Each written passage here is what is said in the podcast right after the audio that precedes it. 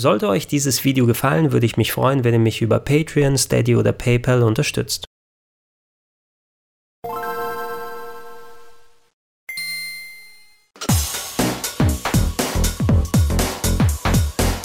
Schönen guten Tag und herzlich willkommen zu Gregor Tested Streets of Rage 4 auf der Nintendo Switch.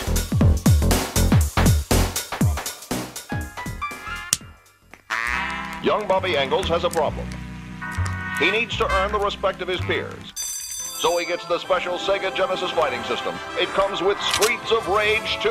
He saves $40. He gets more moves. He gets more control. Now things are pretty much okay.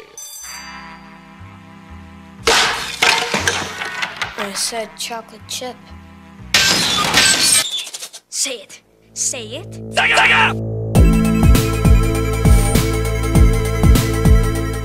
Als ehemaliges Sega-Kind, da wird mir beim Gedanken an die Streets of Rage-Serie ganz warm ums Herz. Ich bin ja schließlich mit Master System und dem Mega Drive aufgewachsen und habe natürlich die Streets of Rage Games gezockt. Insbesondere den zweiten Teil, wie bei so vielen, ist das eines der herausragendsten Spiele für mich auf dem Mega Drive gewesen. Tolle Grafik, wirklich sehr gute Spielbarkeit, der fantastische Soundtrack von Yuzo Koshiro und das hat sich mit den Jahren nicht wirklich geändert. Ich habe es immer wieder mal gezockt, insbesondere zuletzt vor einiger Zeit noch bei Speedrandale gemeinsam mit Sia, wo wir es nochmal unter einer Stunde durchgekloppt haben.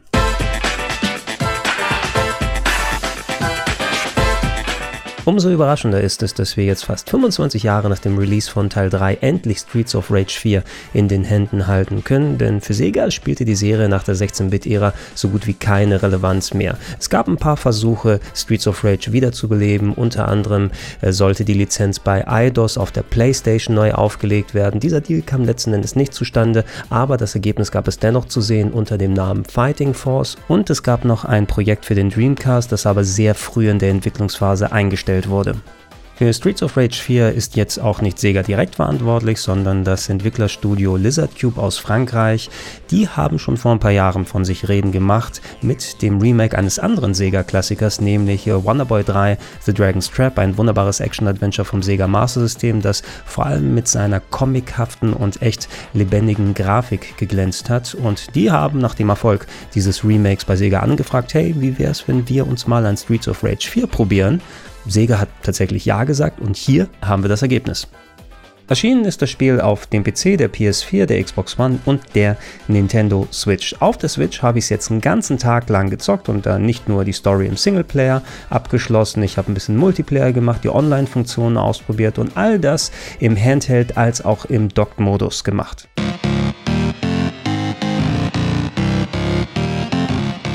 Da wir eh gleich massig Footage sehen, können wir auch gleich über die Grafik sprechen. Und da machen Lizard Cube fast genau da weiter, wo sie bei Wonderboy aufgehört haben, mit einer kleinen Ausnahme, denn bei Wonderboy konntet ihr ja noch per Knopfdruck auf die 8-Bit-Optik umschalten, bei Streets of Rage 4 gibt es keine Vorlage, also bleibt es rein bei der handgezeichneten Grafik. Und die macht hier einen ebenso schönen Eindruck, wie es bei Wonderboy gewesen ist, natürlich auf eine andere Art, ihr habt es hier mit einer verlotterten Großstadt zu tun und viel Action, viel Gewalt Gewalt in Anführungsstrichen, wobei so richtig blutig ist das hier natürlich nicht, aber es ist sehr schön in Szene gesetzt. Äh, vor allem die Charaktere, die einerseits wiederkehren aus den Originalen, als auch neue Figuren, die geschaffen wurden, die Locations, die vielleicht ein bisschen vertraut vorkommen. Da ist mit viel Liebe und Reverenz gegenüber den Originalen vorgegangen worden, aber alles so schön modernisiert und mit vielen Animationsphasen ausgestattet, dass es echt Spaß macht, sich das Spiel nur anzugucken. Auf der Switch gibt sich das Spiel im Docked-Modus gar keine Blöße, da habe ich es komplett durchgespielt und egal in welchem Level man ist, egal wie viele Charaktere auf dem Bildschirm zu sehen sind oder Effekte berechnet werden, es läuft alles butterweich mit 60 Bildern pro Sekunde und Ruckler gab es gar keine zu sehen. Sehr interessant, äh, das ist wohl eine Sache, die ich eigentlich eher nur bei der PC-Version erwartet habe, aber ihr könnt bestimmte grafische Elemente anpassen im Menü, nicht nur die obligatorischen Filter, die man drüber legen kann, wobei ich sagen würde, bei der Grafik, bei der Art muss man nicht unbedingt mit irgendwelchen Scanlines oder Pixelfiltern arbeiten, aber wenn ihr es machen wollt, sie sind da. Als auch, dass ihr zum Beispiel eine Schattenqualität drehen könnt, dass ihr Elemente, die zum Beispiel äh, vor der Kamera sind, die für ein bisschen mehr Tiefe sorgen, äh, aber eventuell dem einen oder anderen die Übersicht nehmen, die kann man tatsächlich ausschalten. Also so eine äh, Varianz bin ich nicht gewohnt bei den Grafikeinstellungen von dem Konsolenspiel und man muss es nicht machen, weil an der Leistung ändert das nicht wirklich was im Docked-Modus, aber man kann es.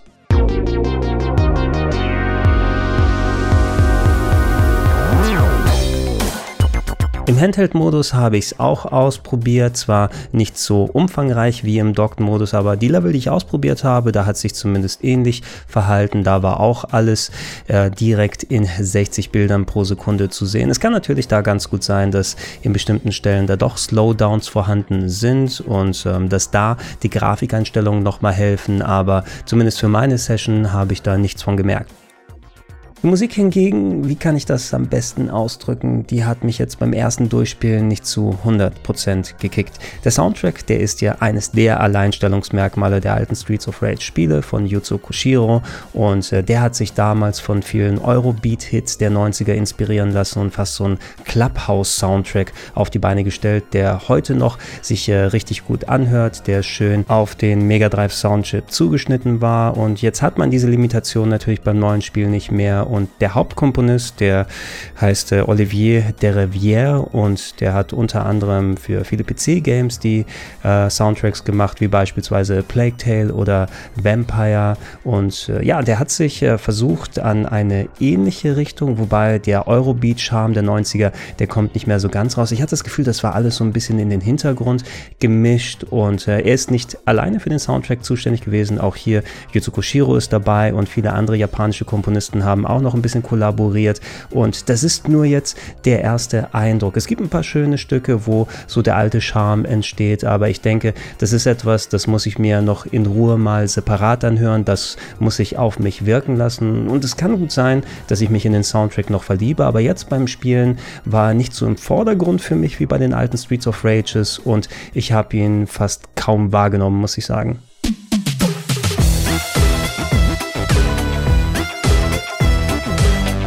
Auch von der spielerischen Seite musste ich mich zumindest zu Beginn mit Streets of Rage 4 etwas anfreunden, habe mich aber nach und nach von dem Game überzeugen lassen und finde es mittlerweile wirklich echt gelungen. Im Zentrum steht der Story-Modus, den ihr alleine oder zu zweit durchspielen könnt, entweder lokal oder auch online. Und das solltet ihr auch machen, denn so lernt ihr nicht nur das Spiel kennen, sondern ihr schaltet auch diverse Modi frei, die dem Spiel etwas Langlebigkeit geben. Das haben die Entwickler wohl bewusst gemacht, denn man sollte nicht in Online-Duelle reingehen, bevor man vernünftig versteht, wie das Game und die Steuerung funktioniert. Und die Story selber, die ist okay, die ist ganz zweckmäßig. Sie ist zehn Jahre nach dem letzten Streets of Rage angesetzt und man hat es diesmal mit den Kindern von Mr. X zu tun, der der ehemalige Oberbösewicht gewesen ist. Um sie in ihre Schranken zu weisen, dürft ihr aus insgesamt fünf Charakteren wählen, wobei einer von denen erst im Laufe der Story freigeschaltet wird. Mit dabei sind die drei Figuren aus dem ersten Streets of Rage, nämlich Axel, Blaze und Adam. Cherry, die Tochter von Adam, ist ebenfalls dabei, die Leute mit ihrer Gitarre verkloppt, als auch Floyd, ein Cyborg, der ein Lehrling von Dr. Sun ist, einem der spielbaren Charaktere aus Streets of Rage 3. Das Schöne an den Charakteren ist, dass sie nicht nur visuell unterschiedlich aussehen, sondern sich teilweise auch enorm anders spielen, obwohl die Grundsteuerung gleich ist, wie er springt, wie er angreift, wie er Specials auslöst. Das geht bei jeder Figur wie bei der anderen, aber es gibt starke Unterschiede beispielsweise, was die Geschwindigkeit angeht, die Schlagkraft, die Widerstandsfähigkeit. Manche Charaktere können dashen, andere wiederum nicht. Manche können in der Luft sich Gegner greifen, können Kicks machen, ihre Super Specials sehen jeweils anders aus. Und äh, ich beispielsweise habe mich mit Cherry ganz gut angefreundet. Sie hat nämlich eine hohe Geschwindigkeit, sie hat einen Dash und sie kann dazu noch ähm, sehr viele Kombos ausüben und die Gegner äh, von der Luft ausgreifen. Das hat mir öfters mal den Arsch gerettet. Und am schwierigsten fand ich es, mit Floyd äh, unterwegs zu sein. Der hat zwar eine enorm hohe Schlagkraft, ist aber so langsam, dass ich kaum den Gegnern hinterhergekommen bin.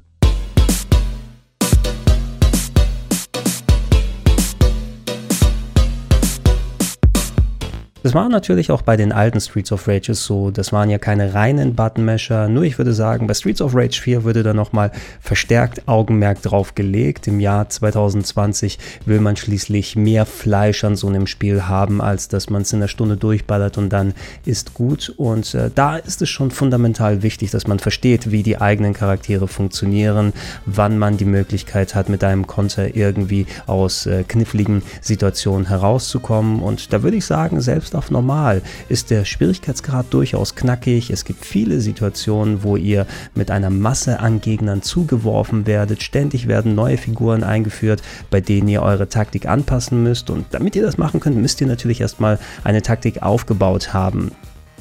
Es dauert aber eben auch seine Zeit und das Spiel gibt den Gegnern viele Vorteile euch gegenüber. Die können beispielsweise mit Waffen in der Hand laufen und euch so über den Haufen rennen und haben häufiger mal Invincibility Frames, gerade wenn sie spezielle Attacken vorbereiten, sodass ihr sie nicht in einen Combo verwickeln könnt. Ihr hingegen habt so gut wie keine Invincibility Frames, das heißt, selbst wenn ihr in einem Griff seid oder gerade Gegner behagt, kann von irgendeiner Seite ein Gegner kommen, euch umhauen und äh, enorm enormen Energieverlust verursachen und das kann sich im ersten Moment eben ein bisschen krampfig anfühlen.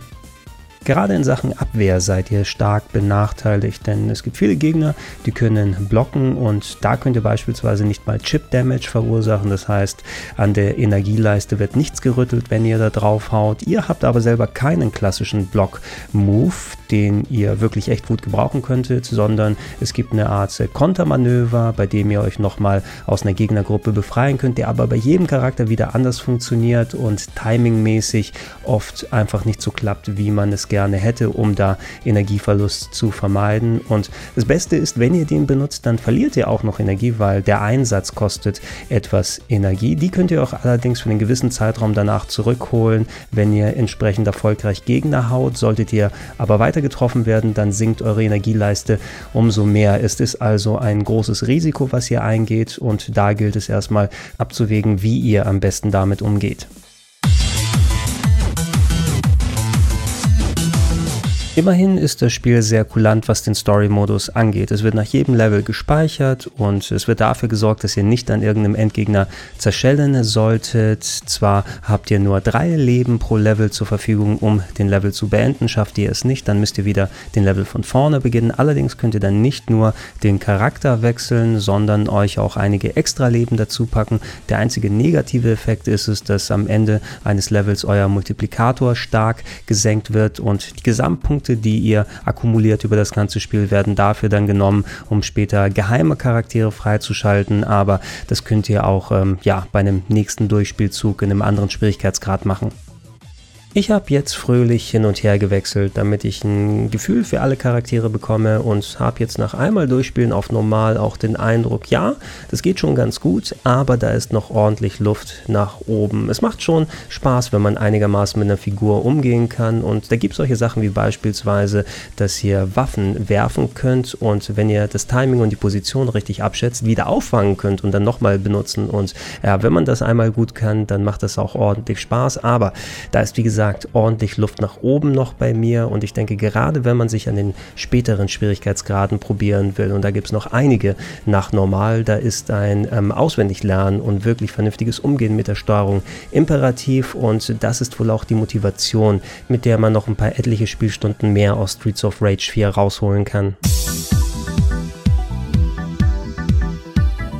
Für den Multiplayer konnte ich wegen der aktuellen Umstände leider die lokale Variante nicht direkt ausprobieren, aber der Online-Multiplayer, der hat tatsächlich funktioniert. Ihr könnt sowohl den Story-Modus als auch einzelne Level oder eine Art Street Fighter-mäßigen Battle-Modus zu zweit dann angehen und da reicht es einfach bei der Charakterauswahl die Multiplayer-Option einzuschalten und ihr werdet nach ein paar Sekunden zugelost mit jemandem, der mit euch spielen will, solange da natürlich Leute vorhanden sind und und hm, Auf der Switch hat zumindest die Verbindung zwar geklappt, aber es war jetzt nicht unbedingt perfekt. Meine Switch, die ist nur per WLAN verbunden, das heißt mit dem kabelgebundenen Internet wäre es wahrscheinlich noch besser. Und ähm, ich hatte da mal eine Session gestartet und da zu Beginn vergessen, dass ich auch gerade einen Upload bei YouTube parallel hier laufen habe und dann auf einmal gesehen, oh ja, so können wir natürlich nicht spielen und das ist natürlich viel zu hakelig, aber es ging schon irgendwie, wenn man es unbedingt so machen muss, dann habe ich den Upload ausgemacht und Perfekt war das immer noch nicht. Es gab so ein leichtes Haken, ein leichtes Ruckeln. Ich kann natürlich auch nicht sagen, aus welchem Land mein Gegenüber kam. Ich konnte nur den kleinen Namen lesen, aber es gab keinen Verbindungsstatus oder irgendwie aus äh, welcher Location er kommt. Und äh, zumindest, es hat funktioniert, aber perfekt war es nicht. Was ich auch ausprobiert habe, war dieser Fighting Game Modus. Da war es von der Performance ähnlich. Da sah es leicht stockig, leicht hakig aus, aber es hat dennoch funktioniert. Und äh, zumindest der Modus, der hat auch Spaß gemacht. Es ist kein richtiges reines One-on-One -on -One auf einer 2D-Ebene, sondern ihr habt dann die Boss-Arenen, in denen ihr euch austoben könnt und teilweise kommen auch Gegner wie bei den Bossen rein, sodass es kein reines One-on-One-Duell ist, aber ich habe beide meine Kämpfe gewonnen, trotz der etwas mauen Internetverbindung und deshalb sage ich, es hat Spaß gemacht.